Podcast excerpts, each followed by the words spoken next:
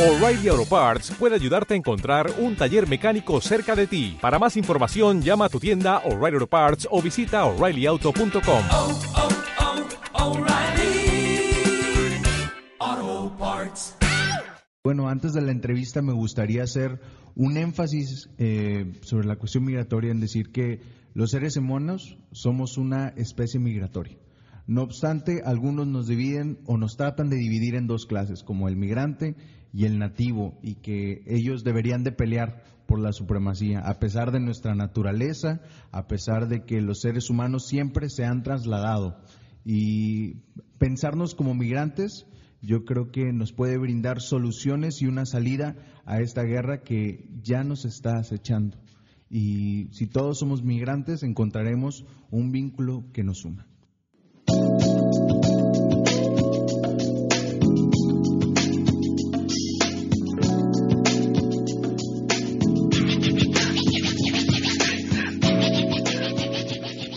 Monterrey, muy buenas mañanas, tremenda y calurosa mañana, mejor, de 14 de agosto. Arrancamos con todo, con este ciclo escolar en el Tecnológico de Monterrey.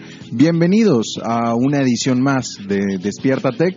Soy Mauricio Ramos y estás en el programa semanal del Tech de Monterrey, donde cada mañana de jueves estaremos aquí con personajes, con activistas y grandes especialistas para discutir los temas que más te importan. Estoy muy contento de estar una semana más aquí en cabina, muy bendecido, de verdad. Agradezco a todos los que prestan sus oídos a esta voz y a todos los que permiten la realización, la realización de este programa. Hoy ando feliz porque hace un año, exactamente, hace un año yo llegué a XHTech 94.9 y prácticamente 365 días después sigo enamorado de la frecuencia modulada y toda la magia que se pueda hacer a través de los micrófonos. Gracias a todos aquí, al profesor Marco, el coordinador de operaciones de la estación, a Cristina Cervantes, la directora de Frecuencia Tech que me abrió las puertas de esta cabina, a Pamela, a Arte, a Brenda y, cómo no, a Willy que me ha aguantado cada mañana a las 7 de la madrugada aquí en cabina. Gracias a todos. Un año ya el tiempo pasa bastante rápido y bueno, a todos los radioescuchas les mando un fuerte abrazo, a todos y a cada uno de ustedes, que bueno, cada jueves a las 8 de la mañana estos micrófonos, cables, bocinas e internet nos conectan aquí por toda la área metropolitana. Raza, tómense su cafecito en el tráfico y espero que de verdad disfruten la entrevista del día de hoy. Hoy nos estará acompañando aquí en cabina la licenciada Andrea Rodríguez Zavala, abogada, egresada de la Universidad de Monterrey, especialista en migración internacional por parte del Colegio de la Frontera, es además litigante ante el Sistema Interamericano de Derechos Humanos, litigando tanto en la Comisión Interamericana de Derechos Humanos en Washington como en la Corte Interamericana de Derechos Humanos. El día de hoy vamos a hablar aquí en cabina sobre la crisis migratoria un tema sumamente delicado e importantísimo, un tema que debemos de prestar nuestros oídos a la reflexión, al análisis y a la comprensión más seguido. Hoy platicaremos sobre todo lo que está embalsamando a la crisis migratoria en el país y sus posibles soluciones. 8 con 2, vamos a una pequeña pausa y regresamos aquí a Despiértate.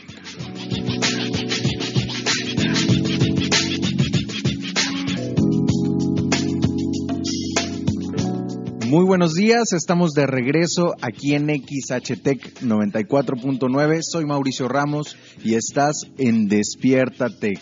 Eh, como bien les había dicho antes de la pausa, el día de hoy eh, está aquí con nosotros en cabina la licenciada Andrea Rodríguez Zavala, abogada, egresada de la Universidad de Monterrey, maestra en Derecho de Amparo por la Universidad Autónoma de Nuevo León, especialista en migración internacional por parte del Colegio de la Frontera, abogada litigante, siendo sus áreas de investigación migración y derechos humanos, como parte del equipo de protección jurídica de Casa Monarca, ayuda, uh, ayuda, humanitaria por más de tres años, ha apoyado a los migrantes a obtener tanto regulaciones migratorias como la dignificación de los migrantes en México. En el ámbito académico ha sido docente en la Universidad Autónoma de Nuevo León, así como en el Tecnológico de Monterrey, Campus Monterrey. Escritora de artículos jurídicos, columnista en el periódico El Norte del Grupo Reforma, siendo este el periódico de mayor circulación en Monterrey. Es además litigante ante el Sistema Internacional Interamericano de Derechos Humanos, litigando tanto en la Comisión Interamericana de Derechos Humanos en Washington como en la Corte Interamericana de Derechos Humanos. Y el día de hoy me reservó un pequeño espacio en su agenda para platicar un poco sobre la crisis migratoria en México. Licenciada, muy buenos días. ¿Cómo está? Gracias a Dios, ya eh, muy muy contenta, congratulada de estar en uno de los programas de mayor rating del, del tecnológico de Monterrey. Entonces, pues aquí estamos muy muy felices y contentos.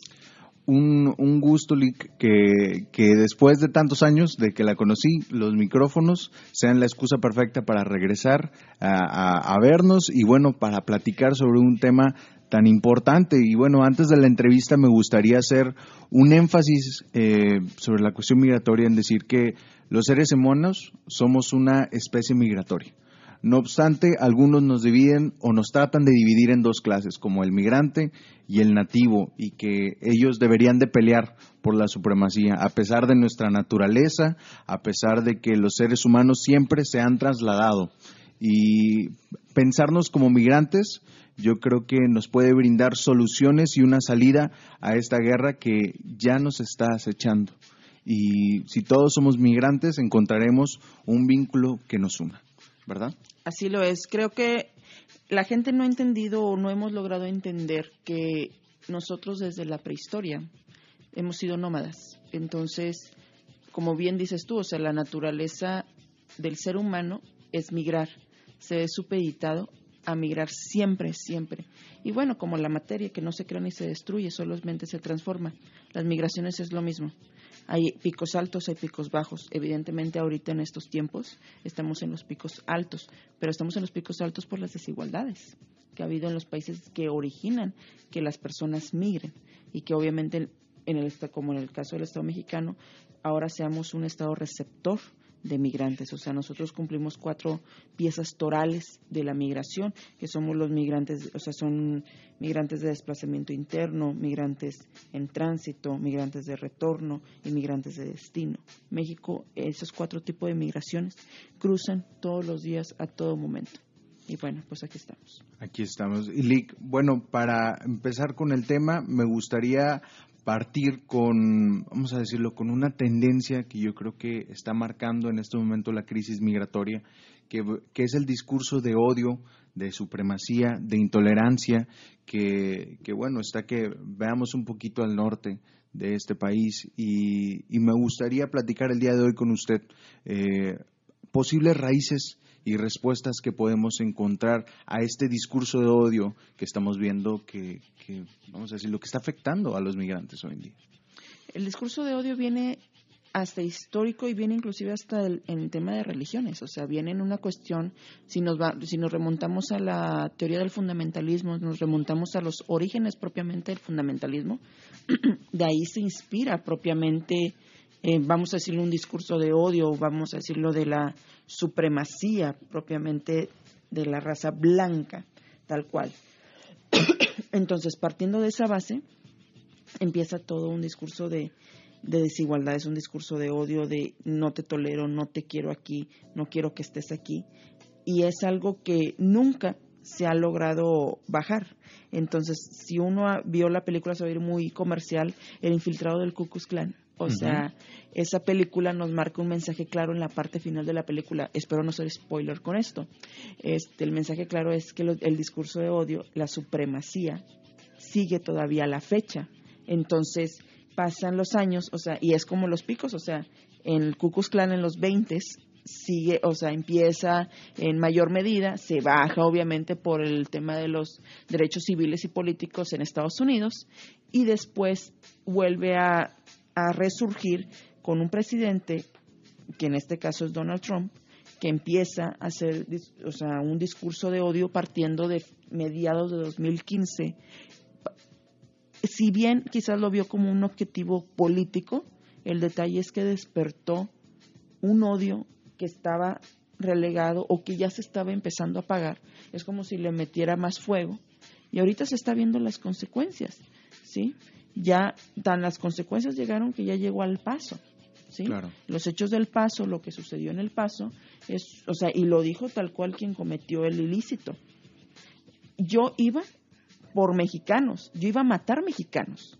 Entonces, Sí. ¿qué estamos hablando? Entonces, ya estamos en un estado de riesgo. O sea, ya no podemos uno como mexicano, aunque uno tenga documentos, ya no puede viajar a ciudades que supuestamente eran seguras, porque te pueden matar fácil en un Walmart, te pueden matar en, fácil en un este, en cualquier centro Claro. comercial, en cualquier recinto comercial. Entonces, son esas situaciones muy particulares que tenemos que tener en consideración y que se está incrementando porque ya no, o sea, ya no son solamente hechos aislados. No es que haya pasado en el, en el paso con un tema de supremacía blanca.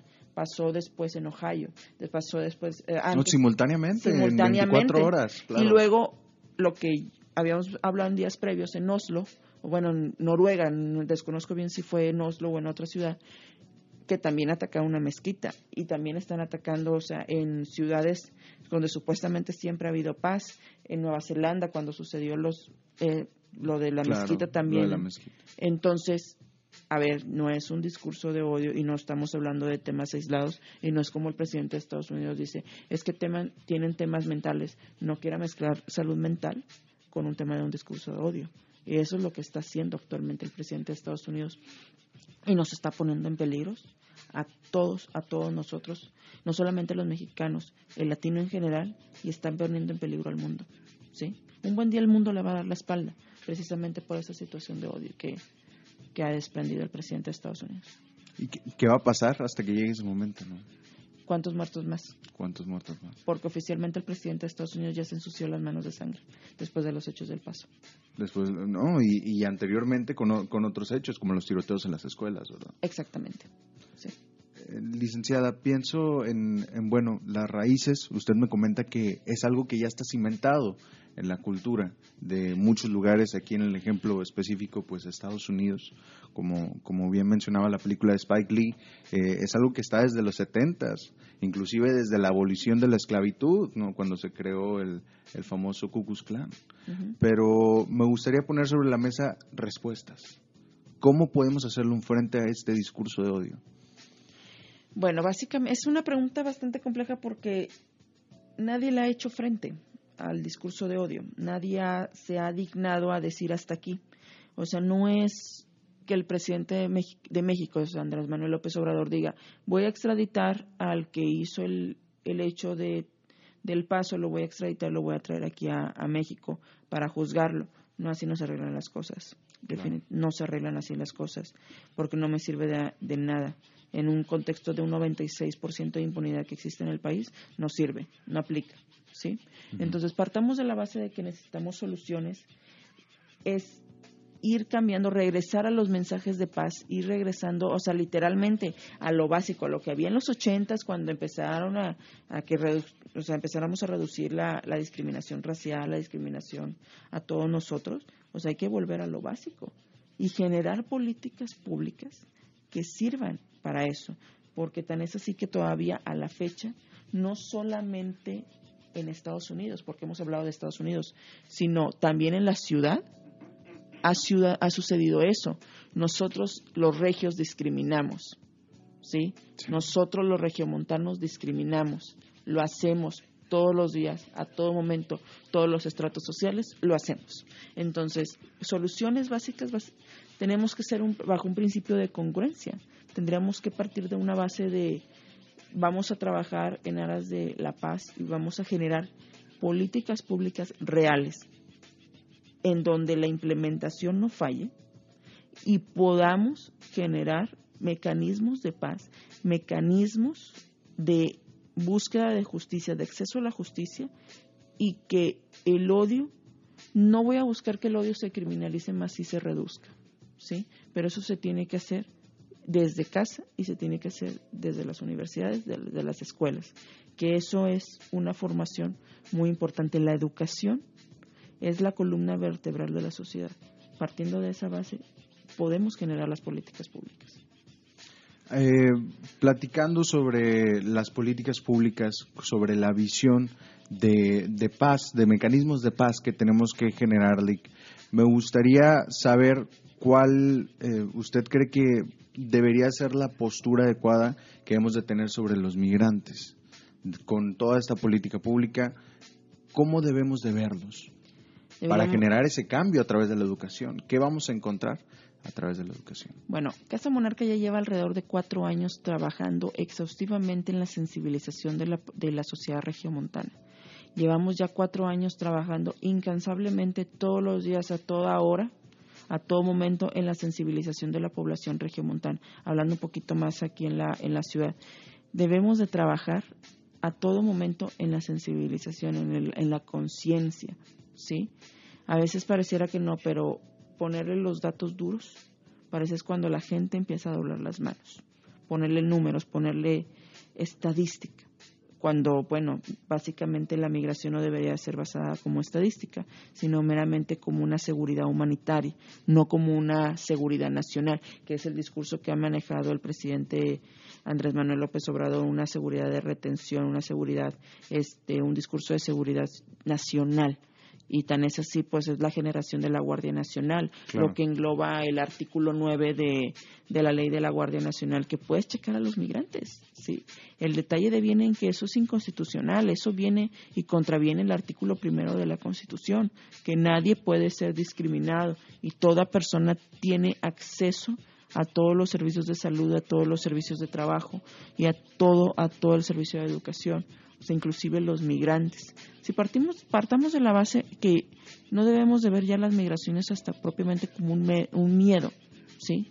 Ni una búsqueda de una criminalización, ni pretendamos hacer es- ser Estados Unidos, porque lo que estamos pretendiendo ser es ser Estados Unidos a lo que está sucediendo actualmente. De junio para acá, la cantidad de migrantes que han sido retornados a sus países de origen se ha extrapolado en un porcentaje importante.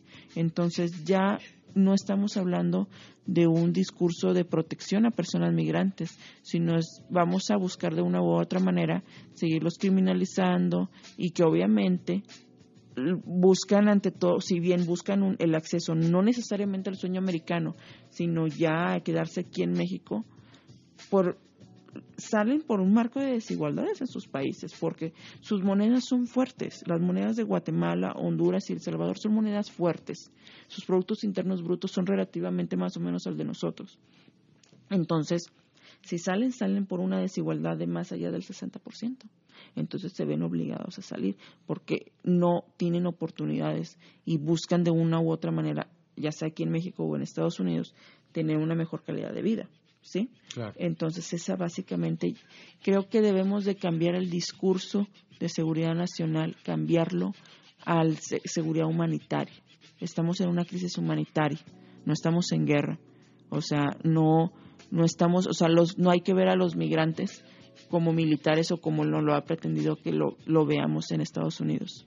No, la cosa no funciona así. Es una crisis humanitaria que está sucediendo a nivel global, inspirado en las desigualdades que se han vivido en los países que en las cuales salen los migrantes.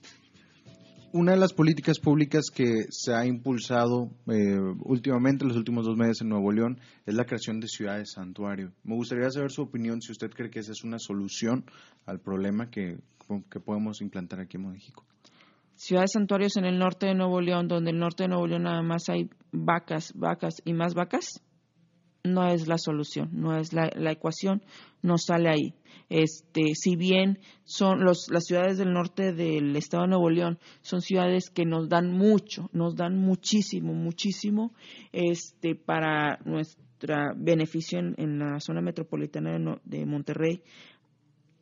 ¿Cómo podemos hacer ciudades santuario a esos estados del norte, del, del estado de Nuevo León, si desde el gobierno del estado en diversas ocasiones nos olvidamos que existen, que siquiera hasta gobierno federal se olvida que existen esas ciudades que nos dan mucho aquí al, Claro. al área metropolitana. ¿Cómo quieres hacer ciudades santuario si tú en tu discurso o en, o en tu ley de coordinación fiscal o en tus leyes, o sea, que de distribución presupuestaria, te olvidas de, ellos, ciudades. de esas ciudades, o sea, vas a ser los más pobres. ¿Sí? O sea, de por sí ahí van saliendo poco a poco y, y ahí como pueden, se rascan las uñas y ahí como van. Y va, y luego les meten los migrantes en un afán de como que, ay, bueno, váyanse para allá. O sea, no, no, eso es una discriminación. El, el hecho de relegarlos, o sea, suponiendo que las ciudades del norte del estado de Nuevo León sean, o sea, sean ciudades prósperas, el hecho de relegarlos, el hecho de decirles no vete para allá, es un acto discriminatorio, ¿sí? Y vulneratorio de derechos humanos de las personas migrantes. Ciudades santuarios siempre y cuando sea Monterrey su área metropolitana, ¿sí? Haremos ciudades santuario de esos estados de del norte del país el día y solo el día que realmente cuando hagamos la, pres- la división de los presupuestos del, de- anuales a 2020, 21, 22, tomemos en cuenta y les demos una partida importante a esos estados del norte. Antes no, Antes no. ¿sí? Eso sí yo no estoy de acuerdo. O sea, ¿cómo recaes en el absurdo si tú en tu en tu discurso o tú gobernador o, o quien esté en el en el en la silla al momento de hacer la distribución de los presupuestos anuales te olvidas de, lo- de los de las ciudades del norte del país, del del norte del, estado de Nuevo León. Así no funcionan las cosas. Si Monterrey fuera una ciudad santuario, eh, ¿tú crees que estaría preparada para una esa globalización de ideas, por ejemplo, lo que está pasando en Alemania, en Suiza, en Nueva Zelanda, para convivir con diferentes religiones, con diferentes historias? Vámonos al, al regiomontano, le gusta que le demos en su historia, le gusta que le demos en sus raíces, ¿sí?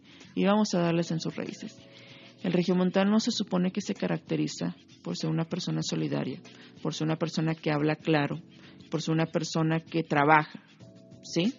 Partiendo de esa base, hasta Casa Monarca les ha dicho a los migrantes, a ver, el regio no te va a querer si no trabajas. Así es simple, así vendas chicles, tienes que trabajar, ¿sí? Entonces por eso ya el migrante ya inclusive ya lo vemos agarrando un mop de esos para limpiar el coche o alguna cuestión por el estilo. Ya no lo vemos precisamente de qué cosa de como unos seis meses, un año para acá.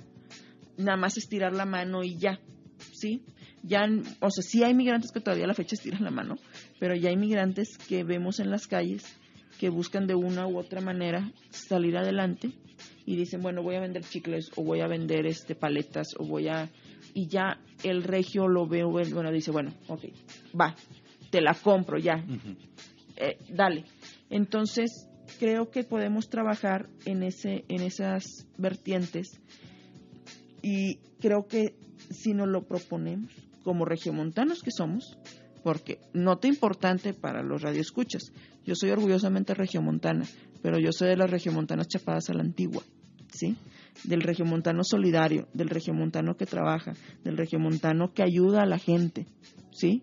No del regiomontano moderno clasista, doble moral, que discrimina y que simplemente denigra a las personas que son inferiores a ellos. Ese regiomontano yo no, ¿sí? O yo no, yo no, pero yo soy una regiomontana chapada a la antigua, ¿sí? Entonces, partiendo de esas, de esas bases, sí podemos ser ciudades santuarios siempre y cuando regresemos a nuestra raíz, a lo que nos siempre nos ha distinguido en el país como regiomontanos, ¿sí? Entonces, de ahí podremos ser ciudades santuario. Creo que ya estamos, no es que estemos listos, listos, listos, es que como todo, el regiomontano se va adaptando a la marcha, ¿sí? Si no, pregúntales a, a quienes hemos recibido de Asia, a quienes hemos recibido de América Latina, que nos han dado muchas satisfacciones, ¿sí? La propia globalización regiomontana, ¿cuánto has, o sea, tú que ya llevas tiempo viviendo en Monterrey, Monterrey Yo soy crece de y crece, también. crece y crece y crece y todos los días, o sea, vemos un, una plaza comercial nueva, al otro día también, al otro día también. Estamos creciendo y por consiguiente estamos, si queremos ser una ciudad realmente importante más allá del, de México, tenemos que adaptarnos a la globalización y por consiguiente a las migraciones. Y vámonos preparando emocionalmente que posiblemente ya, ya así como hay comunidades de Venezuela aquí en Monterrey o comunidades colombianas aquí en Monterrey, tenemos que prepararnos para los centroamericanos que ya están haciendo sus propias comunidades, ¿sí? aquí en la ciudad ya desde hace varios años. ¿sí? Tenemos que adaptarnos propiamente a las comunidades asiáticas que ya se, ellos se, se instalaron ya en un área metropolitana. ¿sí? Y así poco a poco al rato seremos, o sea, como un Nueva York, como un Londres, en donde pues aquí hay zonas, ahora sí que nos mezclamos ahora sí todo mundo y no hay que no hay que ser supremacistas ni hay que generar un discurso de odio porque tú no eres regio. Si el regio montano ha recibido a todos, a todos los foráneos los ha recibido y con los brazos abiertos. Yo creo que es lo mismo que podemos hacer con las personas migrantes. Y ya, es eso. Le, le agradezco mucho el tiempo de entrevista y el que haya venido a cabina el día de hoy para, para tocar este tema tan importante. Gracias. 8.29, el tiempo lamentablemente se nos fue de las manos. Agradezco a todos que nos acompañaron la mañana del día de hoy. Les repito, mis redes sociales, mauricioramos.m en Instagram. Y bueno, este programa también va a estar disponible en Spotify y en iTunes, así que chequenlo más de rato si quieren volver a escuchar la entrevista. Muy buenos días a todos. Buenos días, excelente día.